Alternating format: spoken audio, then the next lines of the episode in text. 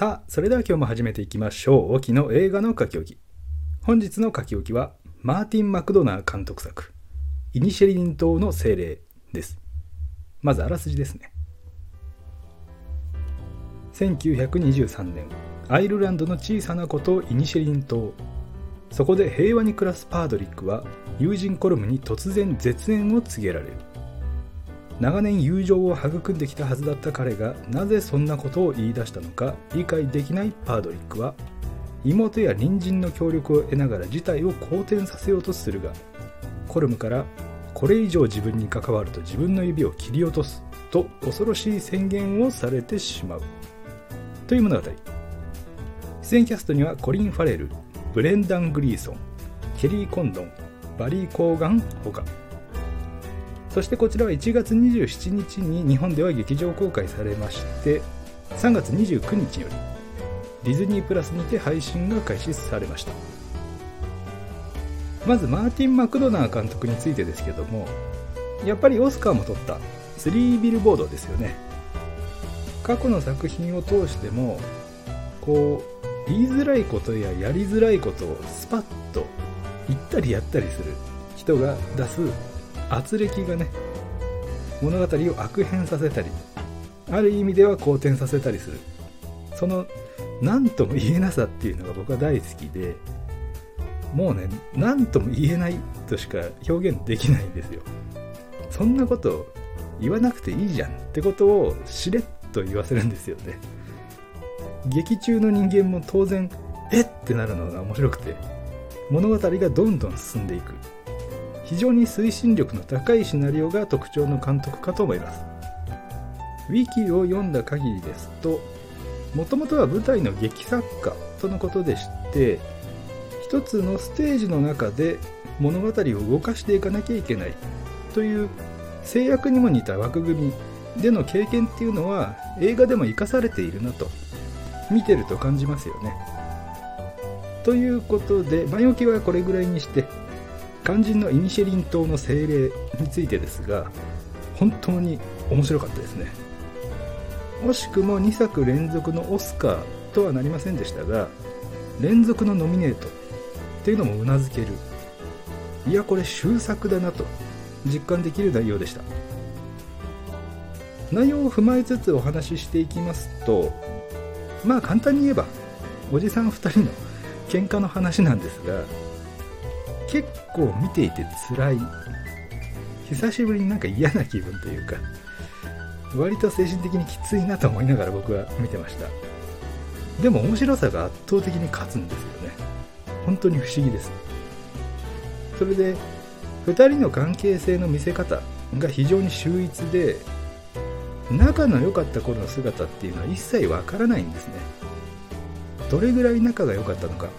もしくは本当に仲が良かったのか。物語の端々で垣間見える行動でなんとなく想像するぐらいしかできないんですよ。このスタートの切り方が特に素晴らしかったですね。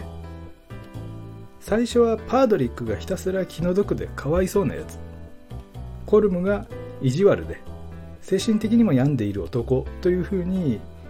見てる側の目には映るんですが物語が進むにつれてコルムもあれだけどパードリックも大概やなっていう風に印象が変わっていく。パードリックそれはあかんでってことを結構平然とやっちゃうし言っちゃうんですね。酒が回ると悪態をついてしかもその記憶をなくすっていう厄介な酒の飲み方をするタイプで多分同じ話を何回もしたでしょうしコルムも言ってましたがそれこそね下品でクソしょうもない話を延々とする。そういったパードリックに対する日々の不満が蓄積していったんでしょうけどもおそらく以前はコルムもそれで純粋に笑ったり楽しんでいたと思うんですよ。それがある程度年を取って心のどこかで自分の死を感じた時に自分の人生が何も中身のないものだったと悟った時の絶望感を誰かのせいにしたかったんですね。せめて何か形として残したいとして今までやったこともなかった作曲をしてまああれだけ簡単に息よく作れたってことはただ単純にやらなかっただけ。才能はあったけどもずっと後回しにしてきたんでしょうけどもその怠惰に対する後悔っていうのも一気に押し寄せてきたから一番身近にいたパードリックを拒絶するに至ったと。まああんなハサミでね自分の指を切り落とすっていうのは明らかに正常とは言えない心理状態。常軌を逸してるわけですから。それは誰にも理解はされないですよね。まあとにかくねあの昼の2時からパブに行っちゃいけないんですよ。あの毎日一番乗りで行って夜まで飲んでたでしょうから。さすがにねそれはねダメですね。それとやっぱり独身をこじらせちゃいけないっていうのもねありますね。独身はいいんですよ。独身自体はいいんですけどそれが原因で病まないようにしなきゃいけないですねと、まあ、自分にもねあの戒めとして残しておきます。まあそれを置いといて一番狂気的というかまともじゃないのが島民なんですよね。みんな顔見知りで。すれ違えば挨拶するような人たちばかりなのに2人がこんな状態だって知っているのにもかかわらず誰も介入しないんです誰も思い直すように諌めたりやりすぎやでとたしなめたり一切しないっていうのが異質なんですよ。というのもこの2人の物語自体がアイルランド本島で起きていた劇中の内戦。ひいては今も各地で現実として起きているいさかいを極限まで縮小したものだとして捉えると。そういった憎しみや報復の連鎖。そして周囲の無関心さっていうものが印象をぐっと変えてくるんですよね。じゃあ我々は我々が暮らす国はいさかいを起こしている国と国に対してどういう言及をしているのか。何かの行動がその国と国を変えることができたのか。だから見ていて結構きつい。許してやれよそんなことって思ったとしても当事者にしか理解しえない感情がそこにはあるってことで何かを肯定や否定するわけではないですけどそういう第三者の無力感っていうのも存分に込められているように思えるんですよね。マクドナー監督の縮尺の魔法の映画と言えそうなそんな映画でした。あそれと景色がねあの同じ地球上とは思えないぐらい本当に美しくてですねまさに心を奪われるほどなんですがイニシェリン島というのは架空の島でしてロケ地がアイルランド本島からフェリーで渡れるイニシュモア島。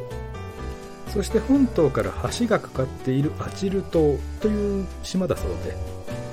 パードリックとコルムの家はわざわざ石を運んで建てたみたいですので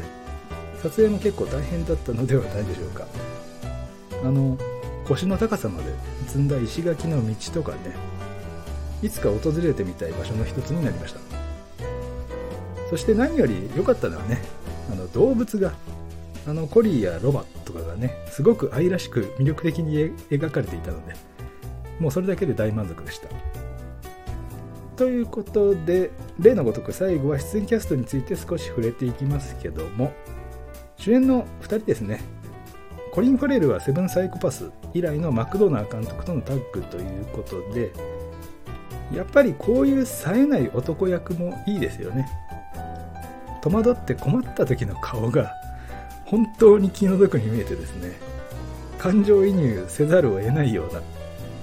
もうあれこそアンダードッグ効果っていうのを実感できる演技だったと思います。そしてコルム役のブレンダン・グリーソンマクドナー監督作の「ヒットマンズ・レクイエム」でコリン・ファレルとも共演してましたがそういった相性の良さっていうのも感じましたね。あの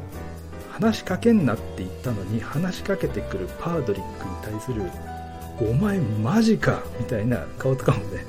あの大変楽しませていただきました。最後にバリー・コーガンですね。